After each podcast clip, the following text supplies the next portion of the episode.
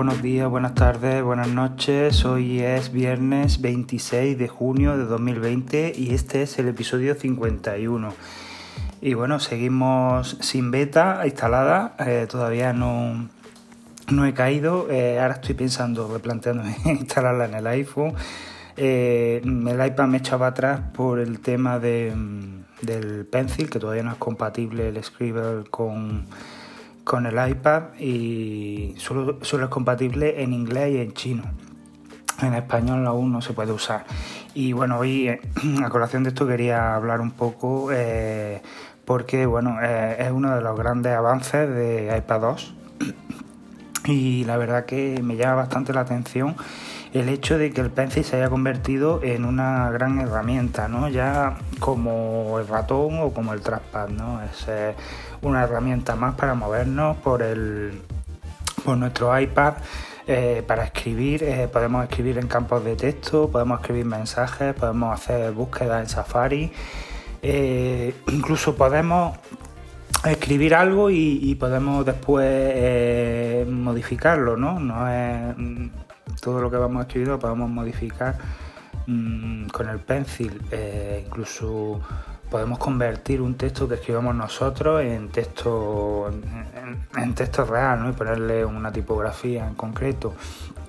También tenemos la opción de hacer formas y figuras. Por ejemplo, si escribimos, hacemos una estrella o hacemos un polígono, eh, se quedará hecho el polígono perfectamente. ¿no? lo que es el, iPad reconocerá que hemos hecho ese polígono y, nos, lo, lo, dejará perfecto, ¿no? si lo hubiéramos hecho con una regla midiéndolo perfectamente. Son cosillas, herramientas que, que son muy útiles y que nos facilitan mucho nuestras tareas ¿no? cuando estamos tomando notas. Eh, cuando queremos editar un PDF, ¿no? cuando queremos hacer anotaciones sobre una página web. Todo esto nos facilita un montón la tarea y poco a poco se está convirtiendo en una, herramienta imprescindible. ¿no? Ya va a pasar de ser un, extra ¿no? de nuestro iPad a convertirse casi casi en algo indispensable. ¿no? Eso yo creo que es a donde va Apple, ¿no? ese es su rumbo con respecto al iPad incluso mm, se va a convertir en algo más importante que, el ratón, ¿no? que el trackpad. Porque al fin y al cabo el iPad no deja de ser eh, eso, una tableta en la que bueno, podemos eh, trabajar como si estuviéramos en un folio, ¿no? en un papel. Y, de ahí se trata, por ahí es por donde van los tiros, eso está claro que, que es por donde va todo. Yo, sinceramente, el pencil le añadiría algunas cosillas más, ¿no? Y bueno, eso ya lo veremos en futuros lápices de, Apple, que será mm, el Pencil 3, que, eh, bueno, pues lo tendremos también en color negro, ¿no? Y podremos intercambiar las puntas, podremos poner puntas de una manera o de otra, con texturas diferentes, con eh, funciones distintas, ¿no? Podremos usar el Pencil eh, para cambiar entre una herramienta u otra, eh, presionándolo, no, como ahora dándole golpecitos. Eh, bueno, el método sería muy similar al, del, de los AirPods Pro, ¿no? que, en lugar de darle golpecitos para invocar Siri, por ejemplo, o para cambiar de canción, pues lo que hacemos es presionar sobre, sobre la patilla ¿no? del iPad, del AirPod Pro. Pues esto igual, sería el mismo funcionamiento. Y yo algo que he hecho mucho, mucho de menos, que no sé si lo llegaremos a ver algún día, y no sé si realmente Apple eh, será consciente de, que podría estar bien, es la función de goma. A mí me encantaría poder darle la vuelta al pencil y borrar. Usar el otro extremo del pencil para borrar, ¿no? No sé, a lo mejor es una tontería lo que estoy diciendo y es mucho más cómodo hacerlo con la punta, ¿no? Pero yo creo que no, porque una cosa es escribir, ¿no? Con una punta delgada y otra cosa es borrar, ¿no? Con una goma gruesa, ¿no? Entonces, pues el otro extremo del pencil, al ser más grueso, me resultaría bastante más, más intuitivo, ¿no? Más natural, ¿no? Borrar con, la, con la punta de, con, el otro extremo del pencil, ¿no? Pero bueno, eso son cosas mías ya. Y ya veremos a ver cómo va evolucionando el pencil. Pero lo que sí es verdad es que tiene es un gran futuro en este aspecto y vamos, eh, ahora mismo el iPad Pro para, mi gusto es el dispositivo estrella ¿no? de, todo. El Apple Watch también lo es, pero bueno, no recibe tantas novedades, es diferente, ¿no? No es para trabajar, es un wearable, ¿no? Para monitorizar nuestra salud, un poco para notificarnos, es diferente, el concepto es distinto. Y el iPhone, bueno, pues está decayendo un poquito, pero sigue siendo imprescindible. Sin un iPhone no podemos vivir tampoco. Entonces, mm, todo tiene está bien porque Apple está eh, haciendo dispositivos que, que funcionan bajo el mismo sistema, pero cada dispositivo tiene una función en concreto. Entonces, ninguno canibaliza al otro. Si yo me compro un iPad, eh, no me quita funciones del iPhone y viceversa, ¿no? El iPhone no me quita funciones del iPad. Y con el Mac pasa igual. Los Mac que salgan con ARM ahora van a ser súper parecidos a un iPad Pro, pero estoy seguro de que con un Mac se podrán hacer muchas cosas ¿no? que con un iPad no se pueden hacer. ¿no? Entonces, mm, yo creo que Apple va a seguir yendo por ahí. Sí, puede ser que alguna vez se funcionen ya por fin el iPad y el Mac, no lo sé o que se quede para un sector muy reducido, ¿no? Para programadores, para gente ya, pues, pues para mm, eh, productores de vídeo profesional, ¿no? Cosas ya mucho más avanzadas, ¿no? A lo mejor para el día a día, para un trabajo personal, mm, para usar el, ordenador como ordenador personal, como lo que ha sido siempre, pues a lo mejor el iPad se convierte en el rey, ¿no? En este aspecto y bueno, el otro queda un poco más como estación de trabajo, como servidor, como, en fin, como algo más profesional, ¿no? Del que todo el mundo pues no, va a disponer, desde luego. Eh, en fin, está muy bien, la verdad que está todo muy bien, funciona todo estupendo, es increíble, yo estoy, estoy disfrutando un montón este año. Y bueno, seguimos con las noticias porque ha habido varias cosillas por ahí. No sé si comenté que Apple por fin va a permitir que, tengamos por defecto eh, un navegador, ¿no? Un navegador de, de otra de, otra marca, ¿no? Por ejemplo, por el Google Chrome o el Firefox, ¿no? Y también va a pasar con el correo, ¿no?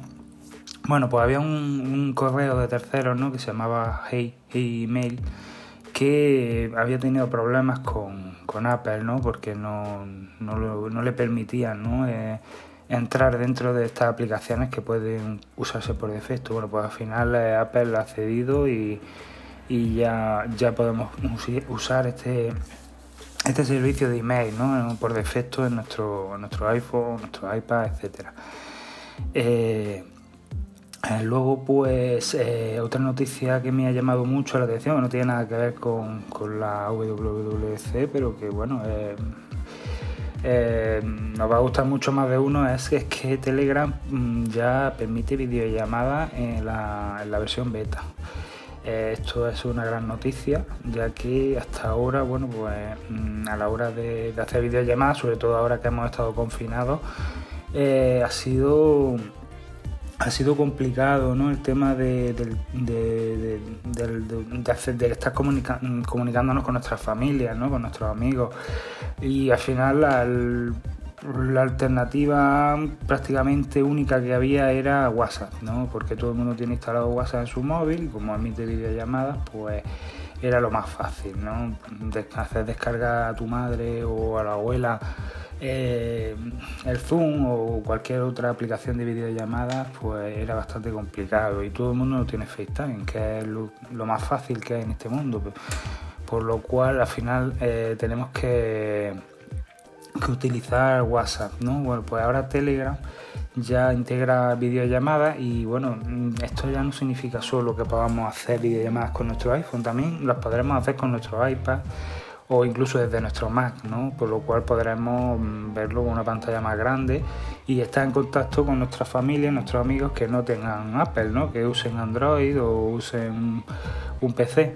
Por lo cual, pues, pues está muy bien, es una, excelente noticia y espero que, veamos pronto la versión definitiva de esta función. Eh, hay una noticia que me ha gustado mucho en Apple Esfera que habla sobre eh, la organización automática de las aplicaciones eh, en, iOS, ¿no? en iOS 14, en, nuestro iPhone. Y es que va a suponer un cambio radical en, nuestra forma de, bueno, de organizar nuestras carpetas, de, movernos ¿no? por el iPhone y de localizar nuestras aplicaciones favoritas. Y es que, bueno, eh, eh, Apple eh, lo que ha hecho es mm, abrir como una especie de sección nueva, ¿no? Si hacemos swipe hacia bueno, lo que es de derecha a izquierda, ¿no? Nos saldrá este menú que yo en principio cuando vi la, presentación ya lo dije, que pensaba que era una especie de carpetas inteligentes, ¿no? Que, albergaban las aplicaciones, ¿no? Y que, bueno, las podías colocar donde tú quisieras, pero no, es una sección aparte, ¿no? Que está, pues ya os digo, haciendo swipe de derecha a izquierda y nos sale pues una barra de búsqueda y a continuación un montón de carpetas que son carpetas automáticas, son carpetas que organiza el sistema eh, y donde va introduciendo nuestras aplicaciones de manera ordenada ¿no? y atendiendo a preferencias. ¿no? Por ejemplo, tenemos una primera carpeta que es de sugerencias, donde eh, nos sugieren unas aplicaciones bueno, que a lo mejor en función del día que es, que es o de la hora o de, bueno, son las aplicaciones más usadas, nos las sugiere Siri, ¿no? Directamente. Esto es un poco como la, el widget que teníamos de Siri, ¿no? en, en el dashboard, ¿no? donde podíamos ver aplicaciones que nos sugería Siri, pero de una manera más accesible, ¿no? porque está junto con las demás carpetas. ¿no? Por ejemplo, está una que es de recientemente añadida, ¿no? es decir, tú eh, te descargas dos o tres aplicaciones y en esa carpeta vas viéndolas mm, perfectamente, todas las que te has descargado más recientes y bueno, pues tienes ese acceso, ¿no? Y luego pues tienes mm, otra carpeta que es de redes sociales, de entretenimiento, de Apple Arcade, de creatividad, en fin. Lo que hace es mm, organizar las aplicaciones según sean de una cosa de otra, si te las has descargado más recientemente, si las has usado más, si bueno, es lo que suele usar a esta hora del día. Está muy bien porque muchas veces, bueno, pues nos complicamos la vida más de la cuenta. Eh, creando nuestras carpetas y luego no terminamos de estar a gusto y volvemos a modificarla y la verdad que se pierde un montón de tiempo en ese aspecto. Eh, por lo cual, bueno, de esta manera nos olvidamos un poco de eso, ¿no? Nos dedicamos a usar las aplicaciones y punto, pero no tenés que estar organizándolas. Apple siempre se, ha tenido ese, esa forma de, de ser, ¿no? De, Mm, no perder el tiempo organizando cosas, ¿no? ni configurando, sino todo lo contrario. Eh, que nuestro tiempo, que es oro, eh, se invierta pues, en disfrutar, en crear, en, hacer, en hacer cosas eh, que, sirvan para algo. ¿no? Estar organizando carpetas al final no sirve para nada. Sí, te puede servir para ir más rápido, pero si luego las vuelves a cambiar porque no te terminan de gustar, pues de esta manera te olvidas totalmente dejas que Siri te la organice y tú vas y la buscas y ya está, y no pasa nada. Por lo cual, pues está muy bien. Eh, entonces, ¿en qué queda nuestra pantalla de inicio? ¿no? Pues nuestra pantalla de inicio queda en las aplicaciones que nosotros queramos poner, porque nos gusta tenerlas, ¿no? porque tenemos ese acceso más rápido, ¿no? quizás, y en nuestro widget y ya está. Pero no necesariamente tenemos que poner todas las aplicaciones. Eh, podemos poner una aplicación, dos. También otra manera de, previsualizar esta aplicaciones, estos iconos, eh, es de manera apilada, es decir, eh, sale como una lista de aplicaciones ordenadas de la A a la Z y podemos localizarlas rápidamente y, y, abrirla. ¿no? Pasa un poco como con el Apple Watch, ¿no? que tenemos eh, nuestro menú de inicio con nuestras aplicaciones eh, ubicadas, ¿no? Eh, nosotros podemos cambiarlas de sitio, ¿no? Como si fuera un panal de abejas, ¿no? Y, podemos, haciendo force touch, ponerla apilada, ¿no? Es decir, en forma de lista, ¿no? entonces, por orden alfabético podemos localizarla y, a lo mejor pues de esa manera mm, no es más rápido ¿no? encontrarla. Pues mm, también se va a poder hacer esto con nuestras aplicaciones, ¿no? ponerla en forma de lista para eh, verlas de la A a la Z y buscarlas más, más rápido.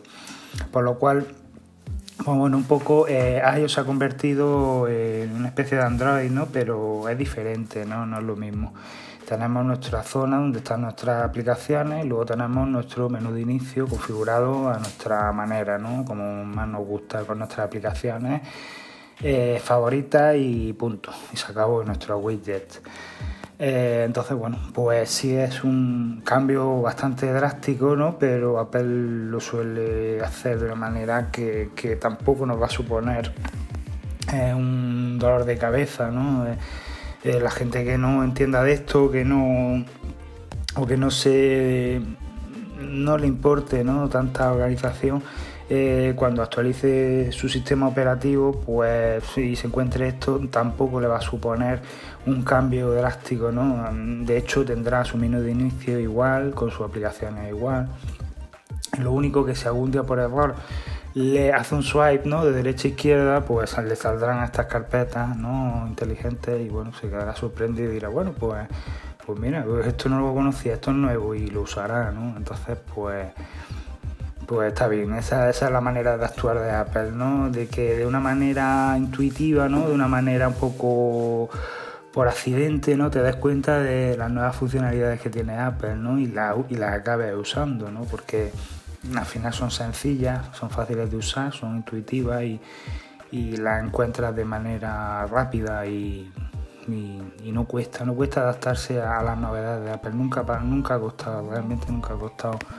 Eh, hacerse con las cosas nuevas. Y bueno, lo de los widgets pues pasará igual. Algún día a lo mejor pues abres tu widget y sin querer pues pones el encima y de repente pues salta hacia arriba y se mueve para el otro lado y dice bueno esto qué es, que puedo cambiarlo y lo puedo ubicar en, este en este escritorio ¿no? con estos iconos y lo puedo poner del tamaño que yo quiera y al final pues, intuitivamente de manera casi accidental te das cuenta de las funciones que, tiene el sistema nuevo y, al final pues la acaba usando.